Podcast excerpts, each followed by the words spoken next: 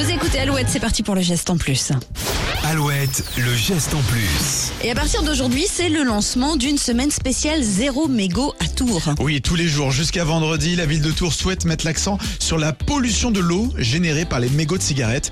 La population sera sensibilisée grâce à plusieurs animations. Le programme est sur alouette.fr. Alors le temps fort, ce sera mercredi à l'occasion de la journée mondiale de l'eau avec une grande clean walk. L'objectif est de ramasser 100 kilos de mégots Wow. et battre le triste record de Toulouse avec 66 kilos. On cherche encore des bénévoles, donc inscrivez-vous. Alors, amis fumeurs, ne jetez pas, ne jetez plus vos mégots dans la rue, s'il vous plaît, s'il vous plaît.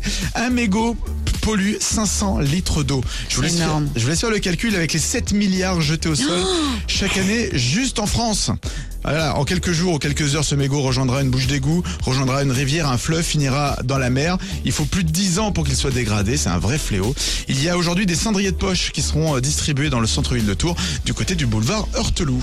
Et le geste en plus est à retrouver en replay à tout moment sur alouette.fr et donc alouette.fr pour retrouver le programme de Exactement. cette semaine spéciale zéro mégot à Tours. Merci Nico. La suite des hits avec Jason Mraz, I'm Yours sur Alouette.